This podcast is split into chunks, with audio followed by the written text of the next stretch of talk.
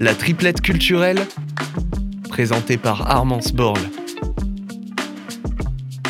Bonjour à tous et à toutes, c'est Armance et je suis de retour en ce vendredi 16 décembre 2022, non sans émotion, pour vous présenter mes trois dernières recommandations culturelles à Strasbourg et dans ses alentours de l'année.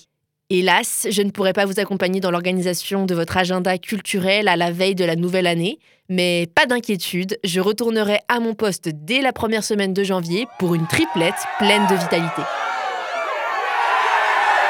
Euh, je sais que vous avez hâte, mais je ne suis pas encore partie et je compte bien vous proposer mes idées culture pour enrichir votre semaine du 16 au 23 décembre. Qu'il s'agisse de combler l'attente des fêtes de fin d'année ou de s'en distraire au contraire, ces événements pourraient vous plaire.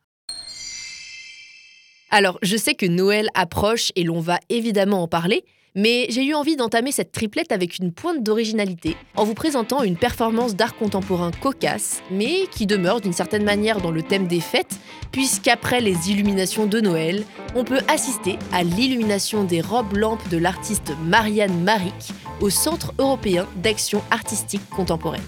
Façonnées par un artisan abat-jouriste en tant qu'élément fonctionnel de décoration, les robes-lampes peuvent s'allumer lorsque l'on tire sur la ficelle qui pend entre les jambes des personnes qui les portent. L'artiste subvertit alors avec humour le mythe de la femme-objet en orchestrant la déambulation parmi le public de jeunes femmes revêtues de ces abat Cette scène assez atypique aura lieu dans le cadre de l'exposition Au Bonheur, qui interroge la vie sociale des choses en faisant d'objets de commodité anciennement vendus dans le magasin qu'était le bâtiment Art Nouveau de l'actuel centre culturel des objets d'art.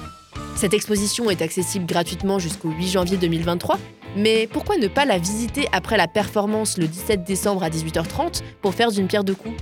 La balle est dans votre camp.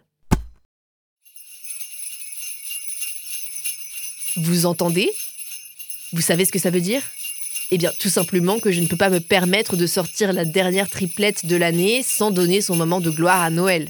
Et oui, difficile de passer à côté de tous les événements que suscite cette célébration qui mêle quand même des symboliques à la fois païennes, chrétiennes et capitalistes. Parce que vous ne le saviez peut-être pas, mais avant de célébrer la naissance de Jésus, la fête du 25 décembre était connue sous le nom de Sol Invictus, qui signifie littéralement le soleil invaincu, mais que l'on traduit plutôt la naissance du soleil, car elle était donnée à l'occasion du solstice d'hiver. Si mes sources sont bonnes, ce serait Socygène d'Alexandrie, l'astronome grec chargé par Jules César de créer le calendrier julien, qui aurait fixé la date du solstice d'hiver au 25 décembre au lieu du 23 en se trompant dans ses calculs.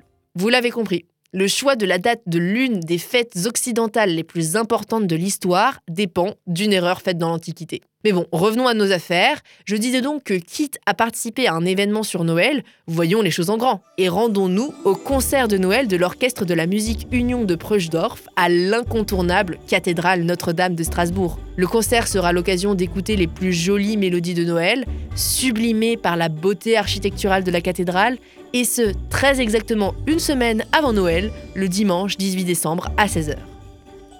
Et parce qu'il s'agit aussi et surtout d'un moment de partage chaleureux, il me semble que la fête de fin d'année organisée le 20 décembre à 18h par le pôle de photographie Stimultania s'inscrit parfaitement dans l'esprit de Noël. L'équipe nous invite à découvrir autour d'un vin chaud les photographies réalisées en octobre 2022 par Natalia Saprunova et six hommes de l'association Antenne, logés en centre d'hébergement, dans le cadre d'une création artiste public.